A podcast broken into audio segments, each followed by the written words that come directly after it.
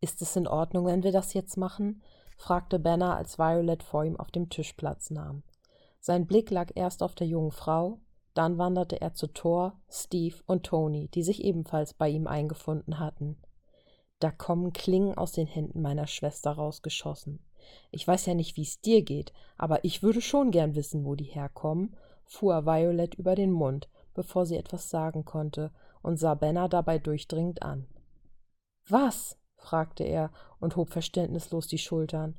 Bin ich der Einzige, den das so brennend interessiert? Na ja, ich meine ja nur, sie ist gerade einmal einen Tag aus diesem Albtraum raus, da. Ja, unterbrach Tony Bruce und begann aufgeregt im Labor auf und ab zu gehen. Genau deshalb will ich wissen, was die Irren ihr angetan haben, denn Stark hat recht, fiel Steve ihm ins Wort und begann wild zu gestikulieren. Wir wissen nicht, wie sich die Mutation auf sie auswirken kann. Oder auf uns, flüsterte Tony und erntete einen bösen Blick von seiner Schwester, welchen er mit einem übertrieben breiten Grinsen quittierte. Ihr solltet, wollte Thor gerade harsch unterbrechen, da erklang ein schriller Pfiff und Violet sprang von dem Tisch auf und verschaffte sich Gehör. Ruhe! fluchte sie und sah alle einmal strafend an. Danke, sagte sie nun so ruhig, als wäre nichts passiert. Ich bin anwesend, wisst ihr? Ich weiß es wirklich zu schätzen, dass ihr euch alle Sorgen macht, ob, ob nun um mich, lächelte sie Steve an, oder um euch. Und ein gespielt böser Blick ging in Tonis Richtung, welcher gerade Luft holen wollte, doch da fuhr sie schon mit einem Lächeln fort. Aber ich habe da vielleicht auch noch ein Wörtchen mitzureden. Dr. Benner, ich wäre Ihnen sehr dankbar, wenn Sie mich durchchecken könnten, damit ich, ich meine, wir wissen, was Sache ist. Stille. Die Männer sahen sich etwas reumütig an. In Ordnung, sprach Benner und nickte. Er wies sie an, sich wieder auf den Tisch zu setzen und blickte dann zu Tony und den anderen. Ich werde dir helfen, sagte Tony und rief Jarvis auf, damit er Protokoll führen konnte und die Testresultate auswerten konnte. Wir gehen dann mal, sagte Cap und stieß Thor an. Sagt uns Bescheid, wenn ihr was rausgefunden habt. Bis später, Jungs, rief Violet und schenkte ihnen ein dankbares Lächeln, dass sie sich zurückzogen. Steve zwinkerte ihr verständnisvoll zu und verschwand dann mit Thor, während Violet mit Tony und Bruce im Labor zurückblieb. Zwar hatte sie ihn mit ihrer kleinen Horrorshow schon ihre Fähigkeiten präsentiert, doch die Untersuchung war für sie doch etwas sehr Intimes, etwas, was sie am liebsten nur für sich erfahren würde. Denn sie würde jetzt erfahren, was, was sie war und was vielleicht ihre Schwächen waren. Sie wollte nicht, dass die Jungs sie so sahen. Also los, Jarvis, komm schon, aufwachen, Kumpel, es gibt Arbeit, sagte Tony und knackte einmal mit seinen Knöcheln. Sehr wohl, Mr. Stark. Dr. Benner, Miss Stark, begrüßte Jarvis die Anwesenden und öffnete vereinzelte Interfaces. Während Tony also begann, das ein oder andere kleine Programm zur Körperanalyse und zum Aufspüren von Metallen zu beschreiben, dabei wirr vor sich hin murmelte und wild irgendwelche holographischen Fenster von A nach B schob, begann Bruce, die junge Frau zu untersuchen. Bitte zieh dein Hemd aus, ich muss dir etwas Blut abnehmen, bat Bruce, und Violet tat, wie ihr gesagt wurde. Sie zog das karierte Hemd aus und hielt Banner ihren linken Arm hin. Er begann ihre Armbeuge zu desinfizieren und nahm sich eine Spritze. Das könnte jetzt etwas pieksen, warnte er und blickte flüchtig zu ihr auf, als wolle er sicher gehen, dass alles in Ordnung war. Als Violet bemerkte, dass das eben Gesagte sein Ernst war, gluckste sie und lächelte ihn an. Ihre Stimme war sanft und leise. Sie wollte nicht, dass Toni wieder einen blöden Spruch machte. Dr. Benner, ich kann acht riesige Klingen aus meinen Händen wachsen lassen, die sich durch meine Haut bohren. Und das jedes Mal. Das wäre also, als wenn ich Ihnen sage, ich hoffe, Sie sind nicht böse auf mich. Der Nuklearphysiker hob ertappt seine Augenbrauen und stieg in ihr ansteckendes Lächeln ein. Es glich dem von Toni, doch war es noch trotzdem so anders. Punkt für dich, entgegnete er und ließ die Nadel in die Vene gleiten. Als er seine Blutprobe hatte, zog er die Nadel wieder heraus und drehte sich zum Tisch herum, um Violet einen Tupfer zu geben, damit sie die Einstechstelle damit bedecken konnte. Als er sich allerdings wieder zu ihr zurückdrehte, musste er mit einem resignierten Schmunzeln feststellen, dass das Loch schon längst verheilt war. Violet zuckte entschuldigend mit den Schultern und musste lachen. Diese Fähigkeit war beeindruckend. Hey Leute, Konzentration, rief Tony und schnippte mit seinen Fingern um Aufmerksamkeit. Also, ist dir noch etwas aufgefallen? Irgendwas von deiner, nun ja, Mutation? Fragte Violet trocken und beobachtete, wie Dr. Benner diese Bezeichnung missfiel. Genau. Ist noch irgendwas anders? Nun ja, ich habe es erst vorhin entdeckt, sagte Violet und stieß sich vom Tisch ab. Sie drehte Toni und Bruce ihren Rücken zu, und dann begann sie ihr Top hochzuziehen. Ich kann mich nicht an diese Narben erinnern, sagte sie, und alle dummen Sprüche, die Toni gerade auf der Zunge lagen, blieben ihm im Halse stecken, da sie im Begriff war, sich auszuziehen und Benner nicht wegsah. Als sie ihr Top hochgezogen hatte, entblößte sie die Narbe, die einmal ihre komplette Wirbelsäule entlang ging. Es sah aus, als wäre sie einmal in der Mitte zersägt worden. Ach du Scheiße, war Tonis charmante Reaktion darauf, und erneut rieb er sich mit seinen Händen sein Gesicht und raufte sich die Haare. Das war, was ich hören wollte, Toni, sagte sie ironisch.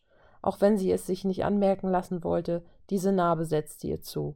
Sie fand dieses Ungetüm hässlich. Auch wenn sie gut verheilt war und ein sauberer Strich zu sehen war, sie war da und erinnerte sie noch zusätzlich an ihre Machtlosigkeit Strucker gegenüber. Operative Eingriffe. Das ist nicht mein Spezialgebiet, schluckte Benner und sah Toni ratlos an. Dieser ging einen halben Schritt um Violet herum, um sie anzusehen. Darf ich? Fragte er und bekam ein stummes Nicken als Antwort. Dann stellte er sich wieder hinter seine Schwester und ließ seine Fingerspitzen über die Narben fahren. Violet bekam eine Gänsehaut von dem Gefühl, denn sie spürte, wie Tonys Finger über die Unebenheiten glitten und dann und wann einen leichten Druck ausübten. Ich spüre dann und wann einen Widerstand, sagte Toni und legte seinen Kopf schief. Benner, sagte er, analysiere die Blutprobe. Und Jarvis? Ja, Sir. Jarvis, mach einen Scan von Ihrem Körper. Wird Zeit, unser neues Programm zu testen. Sehr wohl, Sir, entgegnete Jarvis, und sie machten sich an die Arbeit. Benner und Tony arbeiteten auf Hochtouren, während Violet ihnen über die Schulter sah und hier und da Jarvis noch den ein oder anderen Feinschliff bei der Analysesoftware gab. Als letztes standen noch Tests aus, um ihre Kräfte zu messen. Sie wollten nicht, dass Violet das gesamte Labor in Schutt und Asche legte, aber sie sollte die Klingen wachsen lassen, damit sie sehen konnten, welche Bereiche ihres Gehirns dabei aktiv waren und wie sich die Implantate in ihrer Wirbelsäule darauf auswirkten. Nach etwa drei Stunden pausenloser Arbeit flackerten diverse Vitalfunktionen, Gewebestrukturen und Blutwerte auf den Monitoren auf, gefolgt von dem Blutergebnis. Adamantium? fragte Toni ungläubig und kontrollierte noch einmal die Berechnungsalgorithmen. Adamantium ist die korrekte Bezeichnung, versicherte Jarvis und zeigte die molekulare Zusammensetzung an. Es ist ein Eisen mit sehr geringem Kohlenstoffanteil, ja, ja, Jarvis, wir haben's verstanden, sprach Tony abwesend und hatte sich in den grünen Augen seiner Schwester verloren, die ihn immer noch irritiert ansahen. Sie konnte gut mit Computern, ja. Aber was dieses Adamantium sagen sollte und diese wirren Molekülketten, wusste sie nicht. Was ist Adamantium, wollte sie nun wissen, da anscheinend Bruce als auch Tony sich mit Jarvis Ausführung mehr als zufrieden gaben. Es ist unzerstörbar, das härteste Material, das bekannt ist, sagte Benner und blickte die junge Frau mitleidig an, als auch gleichermaßen ehrfürchtig. Mitleid aus dem Grunde, da er wusste, wie es war, eine Waffe zu sein, zu mutieren, auch wenn sie es nicht annähernd so schlimm erwischt hatte wie ihn, war es trotzdem eine physische Veränderung, ehrfürchtig, da sie aus rein wissenschaftlicher Sicht ein wahres Wunder war, tödlich und perfekt. Um ihre Kräfte zu entfesseln, musste sie nicht hässlich und grün werden. Aber wie kann das sein? Wie kann er. Ich mein. Sie wusste selbst nicht, was sie fragen wollte. Es hörte sich alles lächerlich an. Wenn sie fragte, wie es nur möglich war, ihr Skelett damit zu ummanteln, konnte man sich im selben Moment fragen, wie sie selbst überhaupt möglich war. Sie war schnell, stark, unzerstörbar und konnte Macheten aus ihren Handrücken schnellen lassen. Nun, wenigstens wissen wir jetzt, woran wir sind, begann Toni die Stille zu brechen und lächelte Violet schief an. Könnt ihr es rückgängig machen? fragte sie, wobei sie fürchtete, die Antwort schon zu kennen. Das Metall hat sich wie ein Panzer um dein Skelett gelegt. Es ist nicht möglich, es zu lösen, geschweige denn auch nur anzukratzen, entgegnete Benner mit ruhigem Ton, was Violet mit einem Nicken quittierte. Okay, flüsterte sie. Sie lebte jetzt schon vier Jahre mit dieser Fähigkeit. Ein Jahr hatte sie zur Vorbereitung gebraucht. Okay, Jungs, danke, sagte sie, immer noch etwas ratlos. Sie wusste jetzt, was es war, aber wie es Strucker möglich gewesen war und wie das Ganze wirklich funktionierte, wusste sie immer noch nicht. Es war lediglich auch egal. Sie kam für sich zu dem Entschluss, dass es eben so war, wie es ist. Sie würde ab jetzt ein halbwegs normales Leben führen können. So normal, wie es eben sein konnte, wenn man zur Hälfte aus Metall bestand. Es war etwas Zeit vergangen. Violet hatte sich erst einmal zurückgezogen. Sie musste nachdenken. Dass sie allein war, missfiel ihr dabei zwar, aber wie sonst sollte man einen klaren Kopf bekommen. Sie hatte sich auf der Terrasse des Aufenthaltsraums niedergelassen. Sie saß dort auf dem Boden und blickte hinunter in das wilde Treiben der Stadt. Tony und Dr. Benner hatten alles gegeben. Wenigstens wusste sie jetzt, was mit ihr nicht stimmte. Es es war okay für sie. Sie brauchte einfach nur einen Moment für sich. Hey, hörte sie eine Männerstimme hinter sich.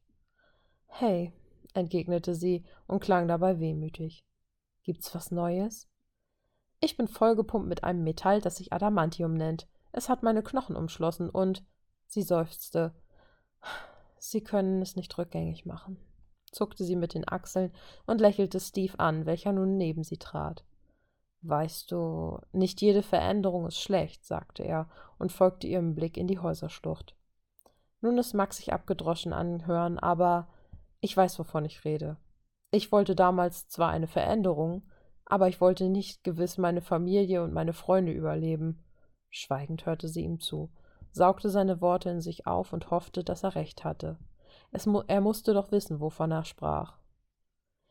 Es ist nicht die Mutation, die mich keinen kleinen Gedanken fassen lässt. Ich kann damit leben. Es ist etwas, das ich gelernt habe zu kontrollieren. Es ist der Gedanke daran, allein zu sein, nicht zu altern, Tony zu verlieren. Violet suchte Steves Blick und sah ihn verzweifelt an.